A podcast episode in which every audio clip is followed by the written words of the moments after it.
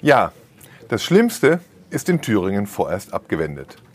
Ein 5% Ministerpräsident von Gnaden der AfD, der AfD Björn Höckes. In Berlin ist das Beben allerdings noch lange nicht beendet. FDP-Chef Christian Lindner muss nun schon zum zweiten Mal zur Vertrauensfrage greifen, um die innerparteiliche Debatte um seine Führungsfähigkeit zu ersticken.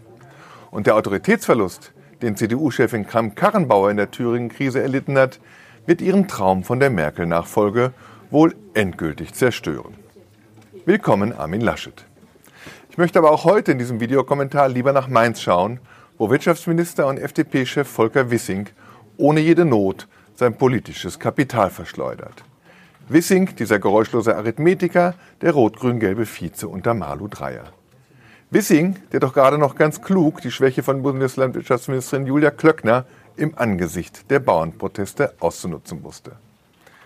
In der Thüringen-Krise aber hatte Wissing einen Totalausfall. Da war der Reflex, Thomas Kemmerich nicht in den Rücken zu fallen, größer als das demokratische Bewusstsein und Wissings Rücksicht auf Christian Lindner erstickte jede eigene Haltung. Schwurbeln und Zeitgewinn, wo allein klare Kante angesagt war. Wenn Christian Lindner diesen zweiten großen Tiefschlag seiner Karriere politisch überstehen sollte, dann nicht wegen der Kubikis und der Wissings, sondern wegen der Leute in der FDP, die ihn unmissverständlich zum Handeln gedrängt haben. Der Baums, der Lambsdorffs, der Strack-Zimmermanns. Die letzten beiden Tage aber haben in Mainz eine politische Krise überdeckt, die nun fast schon wieder vergessen scheint. Wissings FDP-Fraktion im Landtag hat in einer Hauruck-Aktion die Abgeordnete Helga Lerch aus ihren Reihen ausgeschlossen. Eine Abgeordnete, die sich getraut hatte, die Landesregierung auch mal kritisch zu begleiten, die doch tatsächlich immer mal wieder auf die Gedankenfreiheit einer Parlamentarierin pochte. Eine Abgeordnete, die unbestritten auch einen Fehler gemacht hat. Die Schulexpertin Lerch hatte die unbelegte These in den Raum gestellt, Belästigungen von Kindern werde im Schuldienst in Rheinland-Pfalz nicht konsequent nachgegangen.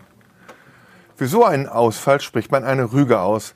Dafür schließt man aber niemanden aus der Fraktion aus, aus der Fraktion einer liberalen Partei schon gar nicht. Volker Wissing scheint die politischen Maßstäbe zu verrutschen. Zuschlagen, wo es das heilige Recht der Parlamentarier zu schützen gilt, und wegducken wie in der Causa Kemmerich-Höcke, wo Eingreifen staatsbürgerliche Pflicht ist. Mein Ratschlag, Herr Wissing, jeder Politiker hat Schwächen. Als Vizeministerpräsident muss man sich allerdings mit erstklassigen Leuten umgeben, mit denen man in jeder brenzligen Situation die Köpfe zusammenstecken kann. Suchen Sie sich starke Begleiter und greifen Sie nicht immer nur zum Mobiltelefon, um Malu Dreyer oder Christian Lindner zu fragen, was wohl zu sagen wäre.